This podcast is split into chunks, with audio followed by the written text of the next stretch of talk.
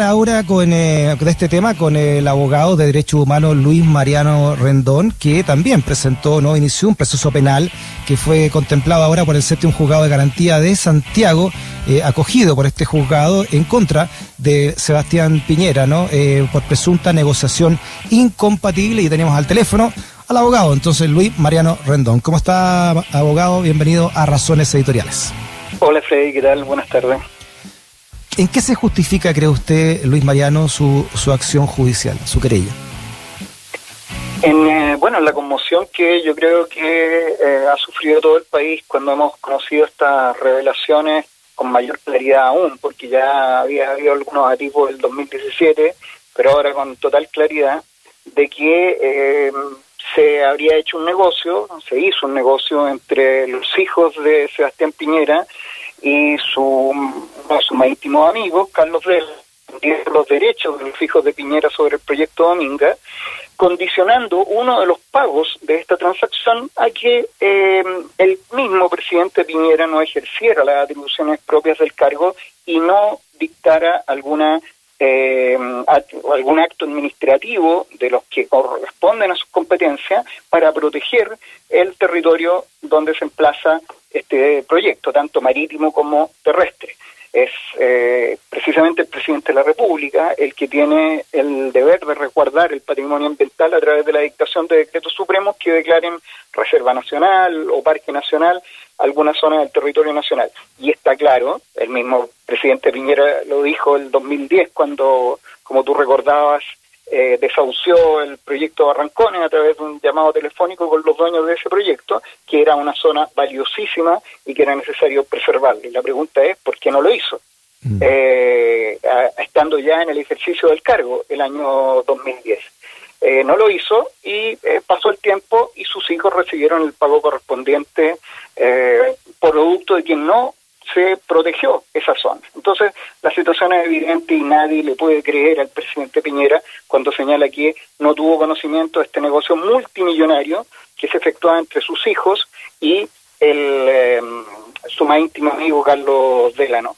Porque hay que recordar además que sus hijos no es que sean eh, personas muy adultas que hayan hecho su propia fortuna, no, son eh, depositarios de la fortuna de Piñera, son sus continuadores de una u otra manera.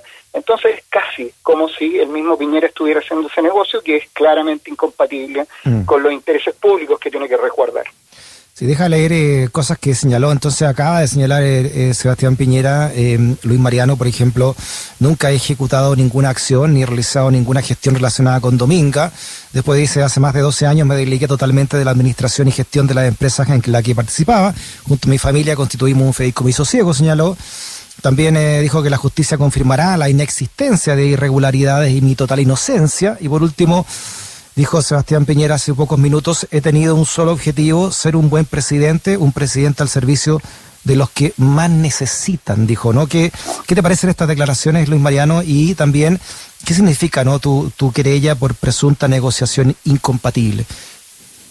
Bueno, eh, una investigación penal eh, es eh, importante escuchar las declaraciones del imputado, pero en eso no se basa una investigación penal. Eh, tiene que haber una eh, investigación autónoma, que es lo que tiene que comenzar ahora seriamente, porque está claro que el fiscal Guerra en su momento no investigó a fondo esta arista. Se dedicó fundamentalmente a lo de Exalmar, donde también caen sus dudas respecto de la, eh, inocencia, pero hubo un pronunciamiento en ese caso de la justicia al respecto. Pero en este mm. caso no ha habido un pronunciamiento porque no ha habido una investigación y por eso interpuse la querella. Cuando el presidente Piñera se refiere a que no concuerda con esta decisión de fiscalía, tiene que agregar también, tendría que agregar, que no concuerda con la decisión del tribunal, del séptimo juzgado de garantía, que admitió a trámite mi querella, porque el mm. tribunal eh, de garantía también tiene a la vista eh, todos los antecedentes que han existido en las investigaciones anteriores, hizo un análisis, de hecho se demoró bastante en resolver la admisibilidad yo la querella la interpuse el día 5. Ayer recién a última hora se dictó la resolución, me fue notificado hoy día en la mañana, eh, y por lo tanto hubo también un análisis en sede judicial respecto de la pertinencia de abrir una nueva eh, investigación. Justamente lo que tiene que analizar el tribunal al hacer el examen de admisibilidad de una querella es ver si la responsabilidad penal del querellado no se ha extinguido, es decir, si no ha operado prescripción u otra forma de extinción de la responsabilidad penal. Eso se analizó y pese a ello el tribunal eh, eh, mm. resolvió que esta querella debía tramitarse y la remitió al Ministerio Público para que iniciara la, la investigación. Aunque señalar ahí de paso que eh, la noticia de la admisión a trámite de mi querella fue conocida alrededor de las 10 y cuarto de la mañana y amigos periodistas me cuentan que a las 11 el Ministerio Público convocó su punto de prensa de las 12 para dar a conocer su decisión, de manera que de una u otra forma el Ministerio Público ya está en un pie forzado porque el juzgado se había pronunciado respecto de que tenía que iniciarse una investigación penal, no era ya un acto meramente voluntario de la Fiscalía. Claro, teniendo en cuenta entonces, eh, Luis Mariano, y por último, ¿no? que, que mm, al acoger este, el tribunal esta querella presentada por ti, eh, la fiscalía tiene que entrar entonces a investigar, pero además, como tú señalas, ya eh, una hora después tenía que decir que iba a actuar de oficio. ¿Se, ¿se podrían en lo, en, lo, mm, en lo procesal juntar ambas acciones judiciales, ambas indagatorias? Sí, yo creo que es lo que corresponde, que se realice una sola investigación en la cual yo voy a poder tener eh, acceso a la carpeta investigativa y por lo tanto eh, poder analizar permanentemente la marcha del proceso, eventualmente pedir diligencias adicionales y estar atento para que eh, Fiscalía no le eche tierra a esto. desgraciadamente, hasta hoy, Fiscalía ha operado en general, con algunas excepciones, pero en general como parte de un esquema de impunidad para el poder político y económico de este país. Eh, y en lo que a mí respecta, por lo menos, voy a agotar todos los recursos procesales que están a mi alcance para que eso no ocurra, en este mm. caso nuevamente. Fíjate que igual la aprehensión que tú tienes, eh, lo tiene también un colega tuyo, que ha sido creyente en muchos casos de esto, que es Mauricio Daza, hoy constituyente, ¿no? En el programa que grabamos para la noche de Vía X también, ¿no? Te pone, te digo, su, su, su punto ahí de, incredulidad respecto del accionar que podría tener la Fiscalía aquí en adelante, por lo que significaron los casos Penta y SQM donde él fue creyente. Sí, bueno, decir que eh, también un tema adicional, con el respeto correspondiente, digamos, pero que eh, la fiscal nombrada para hacer esta investigación, la fiscal Perivancic, eh, se señala que es de confianza del fiscal nacional AUT, lo cual ya no debiese hacer eh, parar la antena respecto de esto, porque Abbott fue claramente instalado por el poder político para aplicar este esquema de impunidad.